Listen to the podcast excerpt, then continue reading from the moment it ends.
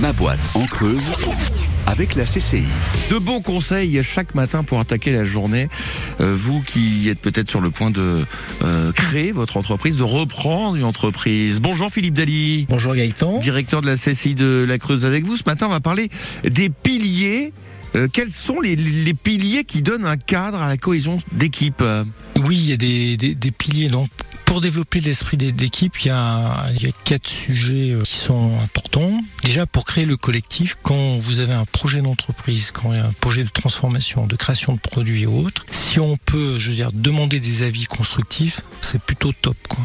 Et parce que c'est pas toujours évident, même pour le dirigeant, d'accepter qu'on pointe du doigt euh, des insuffisances ou des, points faibles. Donc c'est bien d'identifier, un collègue, un collaborateur à qui on peut demander un avis, se fixer des objectifs, ça c'est la règle.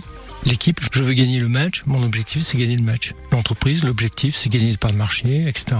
C'est peut-être sortir un produit en temps et en heure.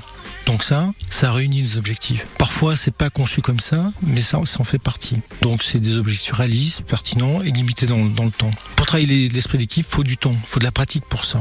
Donc faut faire attention à l'autre, apprendre à fonctionner parfois sur des petits euh, enjeux entre nous, et après pour entraîner le maximum de, de, gens, et puis surtout accepter d'apprendre des autres. Quoi.